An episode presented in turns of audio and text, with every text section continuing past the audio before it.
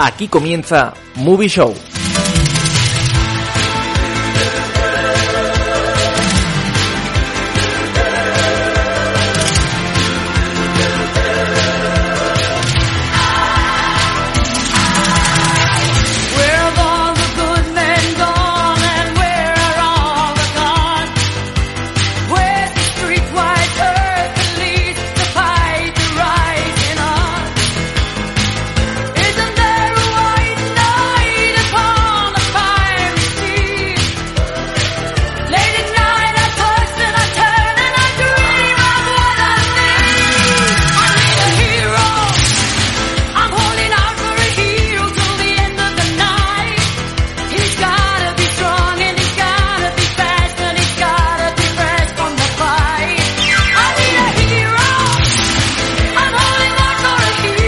Hola, bienvenidas y bienvenidos todas y todos a Movie Show, a vuestro programa favorito sobre cine, vuestro podcast sobre cine, y aquí estamos un capítulo más, una semana más, y en esta ocasión un capítulo extra especial, el día de Halloween, perfecto para estas fechas que seguimos trayendo contenido al canal, a Evox, a YouTube, etcétera, con otro capítulo en esta ocasión, insisto, extra. Y por supuesto, seguimos comentando sagas de terror. En esta ocasión vamos a seguir con unas sagas un poquito más recientes. También hemos dejado algunas del siglo pasado para este siglo porque están continuando en la actualidad, etcétera. Y por supuesto, también vamos a contar con el equipo de siempre, Carlos González. Hola, muy buenas tardes. María Diez. Muy buenas. Y yo, Manuel Valentín Fernández, aquí estamos una semana más. Posteriormente escucharemos un pequeño audio de Víctor Rojo, nuestro compañero de la temporada pasada, amante del cine de terror y que por supuesto pues ha sido invitado a colaborar a distancia en estos tres capítulos especiales. Bueno, pues lo dicho, vamos a comenzar con películas que mucho tienen que ver con las de la anterior entrega, pero también quiero destacar que mañana, lunes, se estrena el tercer y último episodio de esta trilogía, ¿no? Por así decirlo, de capítulos de Halloween, que sin duda pues han sido revolucionadores para el programa, pues porque como digo, han provocado que haya un poquito más de contenido de lo habitual. Y la siguiente semana pues ya volveremos a nuestros tiempos habituales de un capítulo cada lunes. Primero os voy a comentar todas las sagas que he apartado, pero por supuesto también podéis pues dedicarle tiempo a nuevas historias que se os ocurran, pues eso, que si hemos mencionado antes de empezar Insidious, It, Expediente Warren de Conjuring, etcétera, etcétera. Pero las franquicias, las sagas de películas de terror que he mencionado en este inicio, que se van a comentar en el capítulo, son Child's Play, Chucky, el muñeco diabólico, El exorcista, The Evil Dead, Scream, Destino Final, Paranormal Activity y Saw. Empezamos con Child's Play, Chucky, el muñeco diabólico, una película estrenada en 1988 que posteriormente tuvo una secuela, como no, esta segunda parte. Normalmente las segundas partes de estas películas se estrenan poco tiempo después y a partir de ahí es como que empiezan a hacer secuelas sin parar, una tercera película, una cuarta película que se llama Bride of Chucky, la novia de Chucky. La quinta es Seed of Chucky, la semilla, el hijo de Chucky, y finalmente La maldición de Chucky, Curse of Chucky del año 2013. Pero es que luego, cuando parecía que todo iba a terminar, llegó Cult of Chucky, culto a Chucky, en 2017 y el remake de 2019, Child's Play, el muñeco diabólico, que volvió a contar con la historia original de nuevo.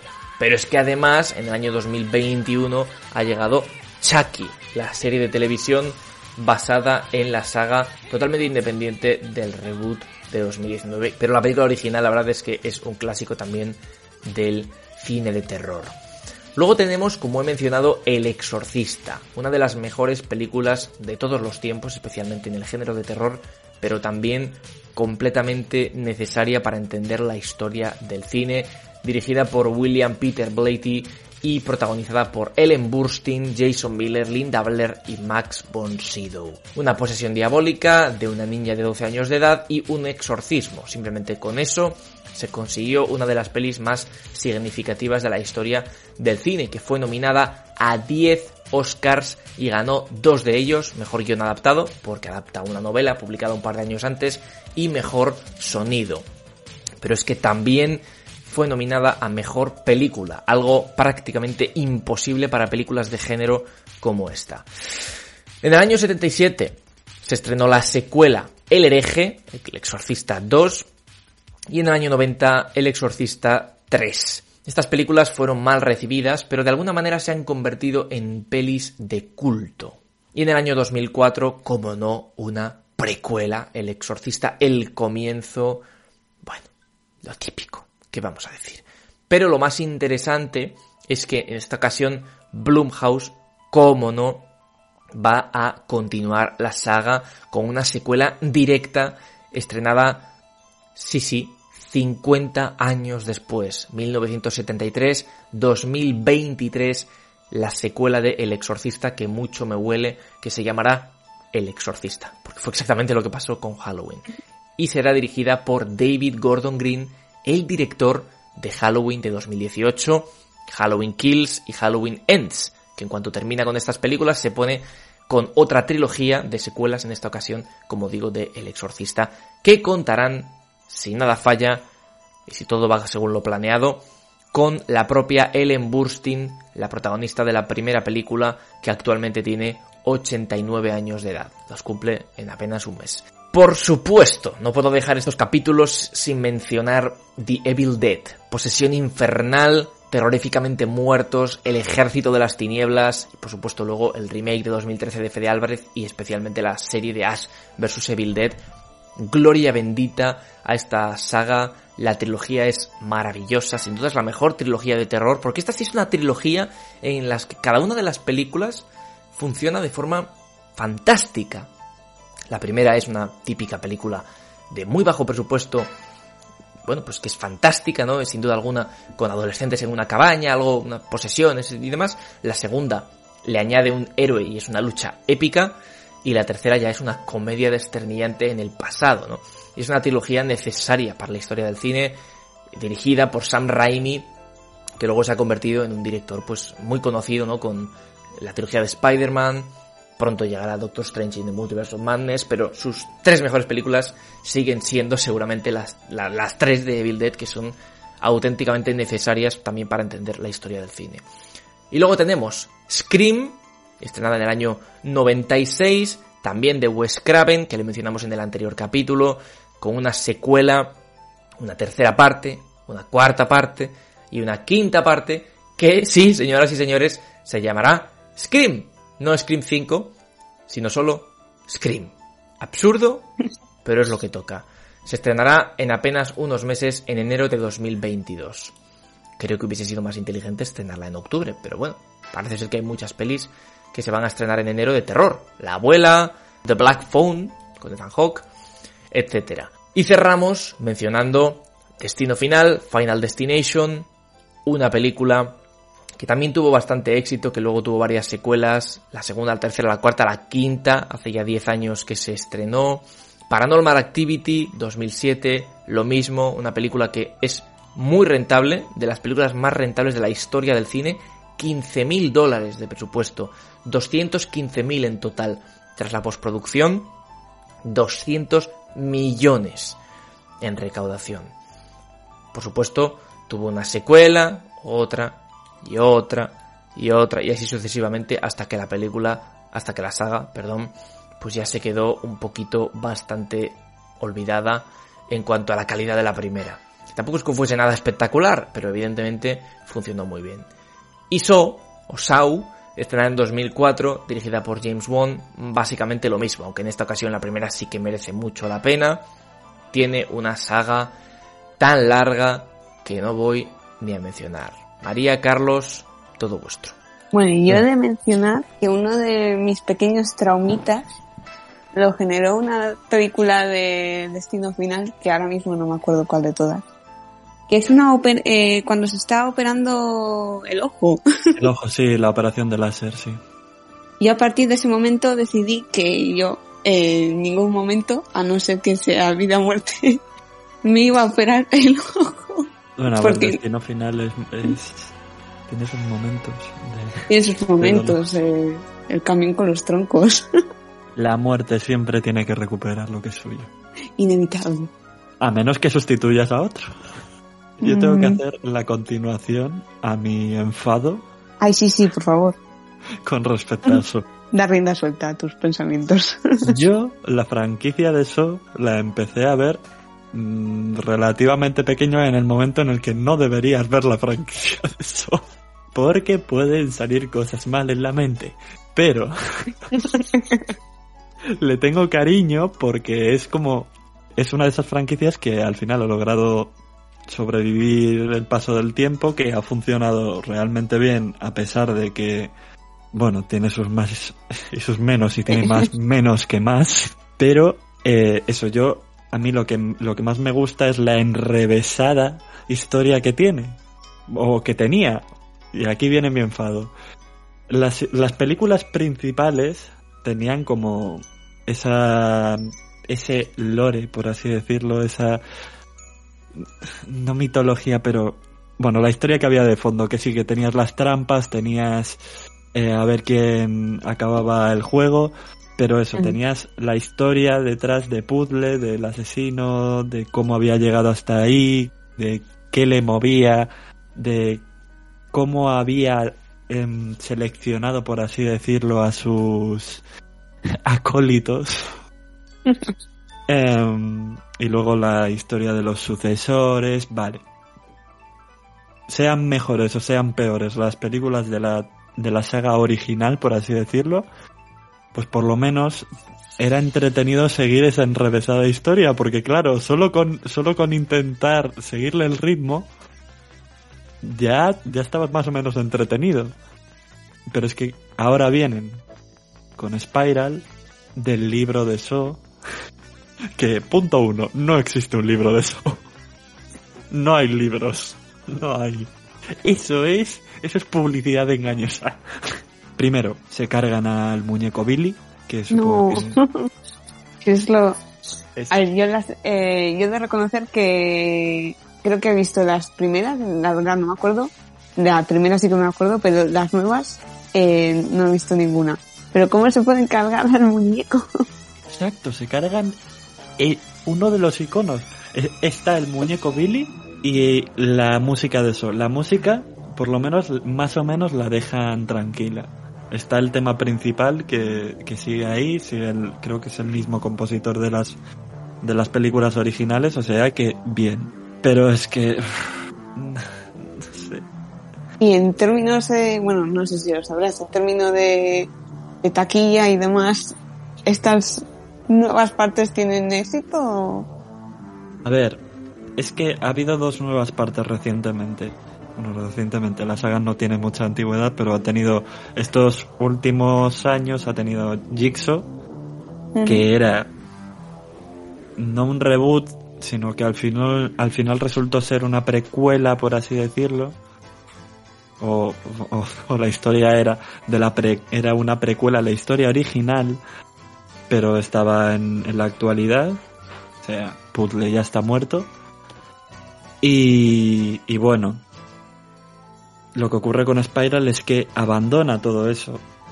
Abandona la historia de la historia original, la hacen hacen referencia, hacen referencia a Puzzle, a Jigsaw y, y hacen eso, eh, recuperan el juego de las que realmente lo que hacen no es recuperar el juego son venganzas apartadas una entre sí mm. que, que luego encuentras que tiene su historia y demás vale pero no es el juego son trampas sin más es no es no es so yo no lo siento como so y puede ser una película decente no es una obra maestra pero puede ser una película decente vale pero claro. si lo metes dentro de, de universo, bueno, universo, de la historia.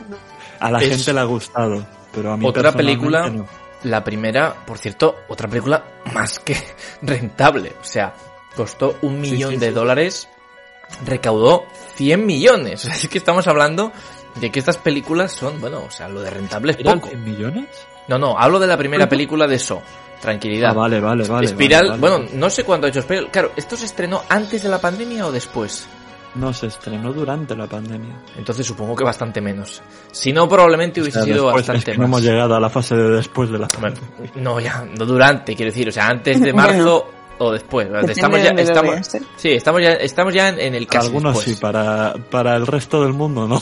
Bueno, bueno, cada uno lleva un ritmo, eso es verdad, es lo que toca, oye. Spiral tiene 40 millones de ganancias en taquilla. Claro, habría que averiguar cuánto ha costado, vamos a averiguarlo, pero vamos, que imagino que lo de rentable, poco. Costó 20 millones. Pues justo ha llegado, justo, justo, justo, al punto exacto en el cual no registra demasiadas pérdidas. Porque si gastas 20 y ganas 40.6, no me atrevo a decir que tiene ganancias. Está justo ahí, justo ahí. Imagino, imagino que ganancias sí que habrá tenido, porque no creo que se hayan gastado otros 20 millones en, el- en la promoción de la película. Sí, pero aún así normalmente se gastan, vamos, imagínate que se han gastado 10 millones, son 30.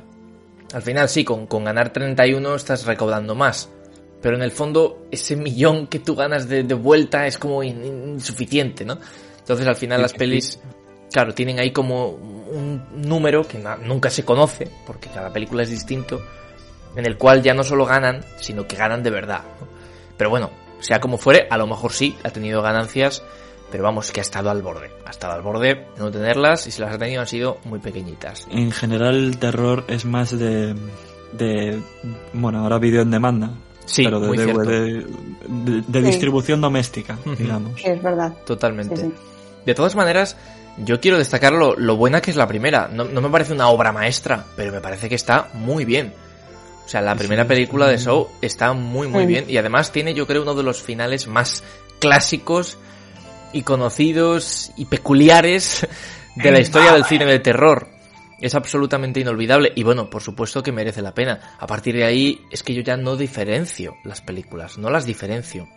Pero si encima me dices que estas últimas pues ya han como roto un poco el espíritu de la saga, pues ya evidentemente la cosa se complica. Bueno, pues James Wan, que fue el director de Saw, claro, luego ya, Ya no dirigió totalmente, pero ya luego no dirigió las secuelas. Lo que ocurre es que siempre ha estado como productor en las en las eh, siguientes películas de la saga, en todas. Pero es que además eh, coescribió la tercera parte, que es algo que mucha gente no sabe, pero que así fue.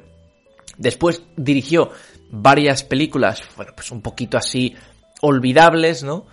Normalmente también de terror, algún cortometraje, como So 0.5, que es el cortometraje que se lanzó antes de la primera película, porque es un poco el origen de la saga. Pero es que el momento en el que James Wan salta es con Insidious en 2010, con The Conjuring, Expediente Warren en 2013 y la secuela de Insidious, y luego además con Furious 7, que es un momento ya extrañísimo, porque este señor pasa de pelis de terror a Furious 7, pero es que además, luego, la secuela de Conjuring le lleva a dirigir Aquaman, ¿no? Es una de las cosas más peculiares de todos los tiempos, yo creo. Pero sí, sí, ahí está el hombre y sigue haciendo pues un montón de películas, especialmente a nivel de producción, ¿no? Siempre tiene trabajo. Así que bueno, pues ahí está James Wan. Que además, ojo, cuando dirige So, lo hace muy joven. Cuando digo muy joven es siendo un veinteañero. Tenía 26 años cuando estaba dirigiendo esta película. Es algo a tener en cuenta. la Disclaimer, no hace falta dirigir eso para tener éxito a los No, 26. no hace falta, no hace falta. Es muy importante. Vamos a evitar mental breakdowns. Pero es que es verdad, el hombre fue bastante rápido, ¿no? Bueno, tiene muchos años por delante para confirmarse como un mito, porque por ahora no lo es. Saw está muy bien, Aquaman es muy palomitera y hay un pulpo que toca el tambor, pero tiene todavía que hacerse un gran director de cine, ¿no? Pero Y no he visto Maligno. el que lo ha tenido un poco más complicado es Lee Wannen, como el compañero de, de Mm. James Wan. De Eso hecho, es. hasta hace un cameo en Aquaman. Y en Sí. Saw es uno de los protagonistas. ¿Y qué? Pero no sé, ha hecho, o sea, ha hecho cosas. Ha trabajado en Insidious, eh, recientemente ha trabajado en El Hombre Invisible, Ah, bueno. pero tampoco, no, no, Pero no ha llegado, digamos, a esa... no ha Ya. llegado al mismo punto que James Wan. Bueno, pero quizá también porque es un guionista, ¿no? Eso es uno de los problemas de, de estas cosas. A ver, evidentemente también ha dirigido, pero como se caracteriza más por su carácter de guionista, pues claro, no sé. Bueno, a mí me gustó mucho El Hombre Invisible ¿eh? del 2020. No digo que sea una gran película, porque pues, no lo considero un peliculón, pero me parece que estuvo bastante, bastante bien. Me parece que estuvo bastante, bastante bien. Que le dio una vuelta interesante a la, a la película, a la historia original, vaya. Bueno, pues ahora vamos a hacer un pequeño repaso de las sagas que he mencionado antes para cambiar, porque ya hemos hablado mucho de eso. He mencionado Child's Play, he mencionado El Exorcista, Evil Dead, Scream, Destino Final, Paranormal Activity. Pues la que queráis, todo vuestra. Scream. Adelante, cuéntanos. Bueno, ahora digo Scream porque es que además está en plena super promoción de, de la próxima secuela, que es Scream, como ya han comentado por aquí. O sea, Scream 5, sí. Sí, es que tenemos, tenemos esa, esa, ese debate. Estamos pensando por qué la han llamado Scream en lugar de Scream 5. Yo digo que es por respeto a Wes Craven y por no no meterla en el mismo saco que el resto. Yo creo que es bueno. principalmente por, por esto último que has dicho, porque a ver, yo no, yo no creo que sea una falta de respeto llamar Scream 5 a la quinta película de Scream, porque el creador de Scream ha fallecido. Es posible, pero yo creo, de verdad lo digo, que han dicho, como ha ocurrido con Halloween y como me figuro que pasará con El Exorcista y con La Matanza de Texas, que llegan pronto películas nuevas de estas sagas, que son secuelas, teóricamente, de las originales, y yo supongo que se llamen igual La Matanza de Texas y El Exorcista, cuando deberían ser las dos, El Exorcista 2, aunque exista ya una. Es lo que hemos dicho, si es que Halloween 2 ya existían dos Halloween 2, o sea, pero pero bueno, la llamaron Halloween. Pues ahora Scream, que es la quinta, que va la... Es que además es por números. O sea, tenemos Scream, Scream 2, 3 y 4, o sea, por número puro, ¿no? Mucha gente le puede hacer sentir que es un remake, que evidentemente no lo es, pero es verdad que si pones 5, tú ya sabes que tienes que ver las cuatro anteriores para, para entenderla, que no a veces, a veces no es necesario, pero yo creo que de esa manera también pueden atraer nueva gente y ya está, aunque sea incorrecto, pero bueno. A ver, lo de atraer a, más gente a la, a la, saga, yo creo que ya lo hicieron con la serie de MTV. Que, no he visto. Es bastante, es bastante decente, ¿eh? Sí. No está, no sí, eso había oído. Pero... pero... antes comentabas de, de otras franquicias como, como Halloween, por ejemplo. La cosa que tiene Scream es que el personaje en sí al final no es el mismo. Es cierto, sí. Va, Eso es verdad. va cambiando. Claro. Lo que están diciendo de esta película también, de la que viene ahora, es que puede ser como un viaje al pasado. Entonces no, se, no se sabe muy bien qué puede significar. Ya empezamos. Eso. Claro. Pero, Ay. a ver, el, el, personaje. El personaje de Ghostface al final no es, el, no es la misma persona. Claro. Y la gracia de las películas de Scream, la, lo que personalmente creo que más llama a la gente es intentar averiguar Descubrir quién es. Quién es. Eso o es. quién es. Porque sí. también pueden romper la norma. Sí. Bueno, la primera era, era un dúo, ¿no? O sea que... Sí, ya, sí. pero es que ya han asociado cinco cosas muy raras, ¿vale? Sí, sí, sí. Pueden ser, pueden ser varias personas, no se sabe ya. Puede ser todo el mundo, puede ser pro la propia Sidney, no se sabe. Hombre, no lo creo, hombre. ¿Te imaginas? Sidney de, de Ghostface. Sería un... Oye, a estas alturas ya sería normal, ¿eh? Yo creo que ya repartiendo ella. A mí personalmente me, me, me, resultaría una traición, algo así, pero bueno, ya me, me, puedo creer cualquier cosa, os lo aseguro. Es que tiene mucha tara ya psicológica, tiene que tener ya mucho por encima. Pues sí, desde tiene que estar que sí. mal de la cabeza ya. Hombre, después de tanto... Es que es verdad, los personajes... Porque claro, hay otras que van cambiando de protagonistas, pero los que salen en todas las sagas de terror siempre, en cada película, que siempre se tienen que enfrentar al asesino... Mira, mira Halloween también. Por eso digo, no, no, ese es el ejemplo perfecto. Bueno, ¿y por qué no habéis visto Halloween Kills? Cuando la veáis, hablamos del final de Halloween Kills, porque desde luego que ya es un final absolutamente, pues eso, que, dices, Dios mío, pero esto cuándo va a acabar? Bueno, pues la siguiente se llama Halloween Ends, señoras y señores. Es que se llama así, o sea... Tendrían que poner el signo de interrogación al final. ¿Ends? ¿Y qué te apuestas? ¿Qué pasa? Eh. O sea, ¿de verdad creéis que después de esto, si Halloween Ends recauda y funciona, no van a seguir de alguna manera? ¿Van a dejar morir a Michael Myers cuando es inmortal? O sea, es que... A ver, sería lo propio, pero, pero, pero vamos, Nueva pues trilogía al canto. Halloween 3 dedos. no, otra vez otra que se llame Halloween. 3D otra vez no, por favor.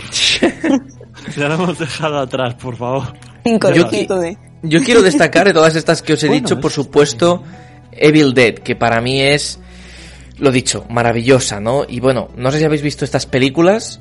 No habéis comentado nada, imagino que no, pero si es el caso, os empujo a verlas eh, con todas las ganas del mundo porque son auténticos. Es que son estas películas necesarias, incluso me atrevo a decir para estudiantes de cine, porque sobre todo la primera, ¿con qué presupuesto hace Sam Raimi unas cosas chulísimas, moviendo la cámara, no sé qué? Es un tío que de verdad tenía unas ideas espectaculares y bueno, luego le dieron películas de alto presupuesto y consiguió que fuesen muy buenas.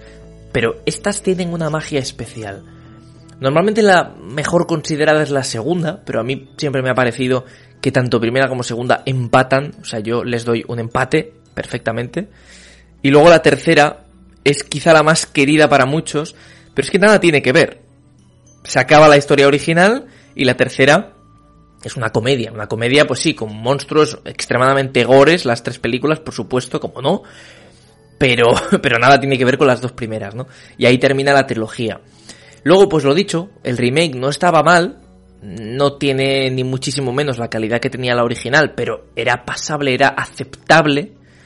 Y luego, pues eso, tenemos un final bastante curioso con una serie de tres temporadas, Ash vs. Evil Dead, que pues es una manera de expandir el universo Evil Dead, que sin duda es, pues yo creo, el mejor y el más conocido y popular de, la historia del cine de terror especialmente del cine, no slasher, del cine gore, porque es básicamente eso. El libro, el famoso libro de Wanda, pues ahí está también en Evil Dead otra versión del libro de los muertos, ¿no?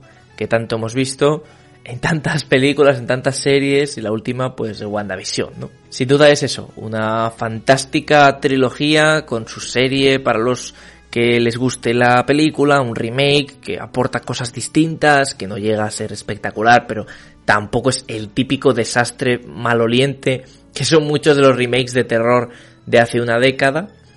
Y sin duda pues la mejor de todas las sagas de terror porque mantiene la calidad en todos los capítulos, en todas las entregas que tiene la franquicia, tanto películas como series. Algo que no ha sucedido en ninguna otra. Y eso es algo que yo destaco un montón.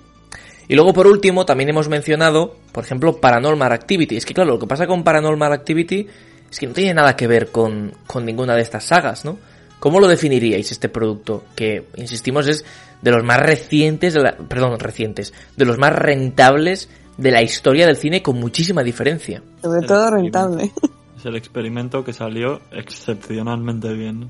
Sí. Y yo recuerdo cuando salió la primera, que todo el mundo estaba como loco con, con Paranormal Activity porque con es que mm, llegaba al millón de dólares de presupuesto para nada. 15.000 buah. Pues yo le echaba 500.000 eh 15.000 15.000 increíble pero cierto. Pues con 15.000 dólares para mí yo creo que he visto las tres primeras. Mm, es que es completamente distinto a lo que has dicho tú, ¿no? Completamente distinto a todos los que hemos hablado. Sí, o sea, no hay ni, gore, ni slasher, ni posesiones, ni nada por el estilo. Eh, Son camp bueno, posesiones sí hay, pero no exactamente de la manera en la que estoy acostumbrado a pensar en posesiones, por ejemplo, en Evil Dead, que se les cambia la cara. No, no, es una cámara, bueno, una no, varias cámaras, ¿no? Y es, es, es, es una manera muy inteligente. Que claro, a mí personalmente Paranormal Activity, la primera me parece una buena película, luego las secuelas no me lo parecen porque pues sin más, pero la primera sí me parece una buena película. Lo que pasa es que, claro, no tiene nada. Es decir, es simplemente cámaras, pasan cosas y tal. O sea, no me parece una gran, gran, gran, gran, gran película. Pero la originalidad no se la puedo quitar. Claro, ahí está la cosa. Podía haberlo hecho cualquier otra persona, pero lo hicieron ellos. Exactamente, sí, sí. Un caso similar al de, por ejemplo, The Blair Witch Project, el proyecto de la bruja de Blair, que evidentemente pues tiene una cantidad de fans espectacular. A mí esta película no me dice nada, la verdad, nunca me ha convencido, pero también la admiro muchísimo porque Daniel Mirik y Eduardo Sánchez, que fueron los directores de esta película, hicieron algo con nada. ¿Y cómo fue posible que explotara de tal manera? Estamos hablando de que el presupuesto en esta ocasión era únicamente de 60 mil dólares, un poquito más que Paranormal Activity, pero lo que pasa es que Paranormal Activity eran de 15.000 a 215.000 con todo el marketing, etcétera. Lo que pasa es que eso no se cuenta en los presupuestos. Aquí son 60.000, pero es que la recaudación fue 250 millones de dólares. 60.000 250 millones de dólares. Es una locura y eran simplemente unos tipos con una cámara por un bosque y nada más. Pero estaba esa especie de misterio, de metraje encontrado que de repente... falso documental, ¿no? Parece ser que es como un material descubierto, secreto, que es falso, y que les mataron a todos o desaparecieron, y en el fondo simplemente una película, ¿no? Y estos tipos, Daniel Mirik y Eduardo Sánchez, pues la verdad es que no lograron después hacer más de su carrera. Porque sí, eh, pudieron hacer otras películas, pero ya hace mucho que no hacen una buena película. En una década, por ejemplo, eh, ha dirigido, en 15 años en realidad, solo ha dirigido una película que es Skyman, que tiene un 5 en IMDB. Y Eduardo Sánchez, por ejemplo, pues ha tenido otro tipo de, trabajos. Por ejemplo, él sí ha conseguido eh, direcciones en la serie, por ejemplo, Lucifer, o en la serie de American Horror Stories pero no ha terminado de hacer una gran película desde entonces, ¿no? Claro, es verdad que en aquellos tiempos eran muy jóvenes, apenas tenían veintitantos años, treinta, pero se les ocurrió hacer esto y desde luego que fue uno de los mayores bombazos de la historia con una diferencia, vamos, descomunal, sin duda alguna. Bueno, y yo creo que, mm, no sé si la querréis mencionar, pero dentro de este tipo de películas, ya que tenemos un producto nacional, sí. que por lo menos la primera es, es bastante buena, Rec. Sí, sí, sí, y además bastante, bastante buena la primera película de Rec. Sí. Sí, señora, es verdad. Lo estábamos hablando el otro día Carlos y yo, eh, tranquilamente, y es verdad, eh, la primera película me parece que, vamos, dentro de lo que hay, pues es de lo más destacable en el terror español de los últimos 20 años. Sí, mm. sí.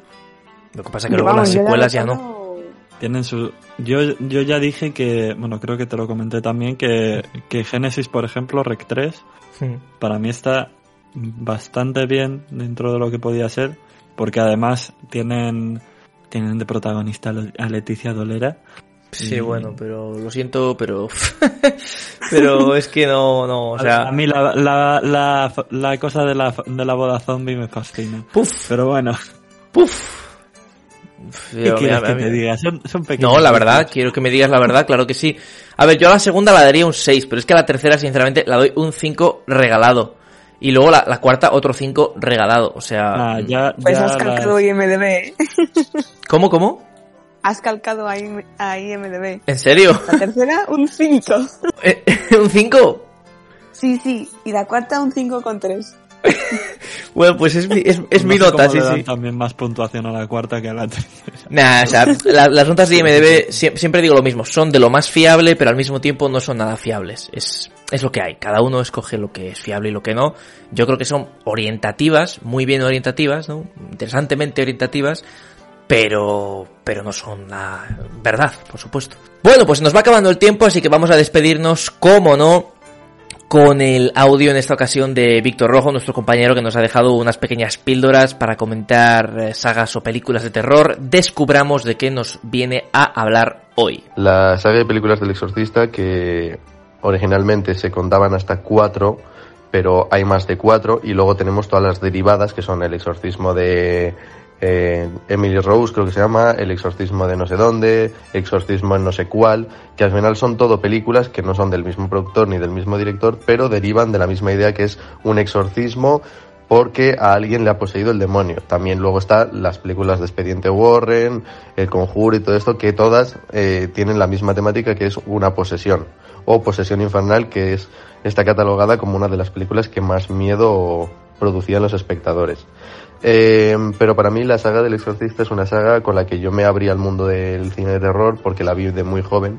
Igual no debía hacerlo porque eh, es cierto que son la primera película, igual ahora estamos acostumbrados a ver otro tipo de, de películas que te pueden asustar más pero yo creo que, por ejemplo, cuando salió el cine en el cine, la primera del exorcista, sí es cierto que hubo muchos casos de gente que tuvo que ir al psicólogo porque no estaban preparados para ese nivel de terror. Era algo novedoso, eh, la caracterización de, de esta chica, no me acuerdo ahora del nombre, de la actriz protagonista, eh, Linda Blair, creo que era, si no recuerdo mal, es es impresionante. Para la época en la que salió El Exorcista es increíble y yo creo que las dos, tres primeras películas pasa igual como con Show, que son películas que al principio te chocan mucho, es algo novedoso, te pueden producir emociones igual más fuertes, pero luego pasó lo de siempre y perdió. Quizás estamos entrando en un debate que sería si el problema de las películas de terror en la actualidad es que no saben renovarse y podríamos decir que está visto todo en el cine de terror. Pues sería algo para abrir en debate. Eh, yo, por hablar de dos sagas, me quedaría con esas dos como dos sagas de. Ya os digo, no son mis favoritas, pero son dos sagas de las cuales tengo muchísimo cariño y creo que son importantes de analizar.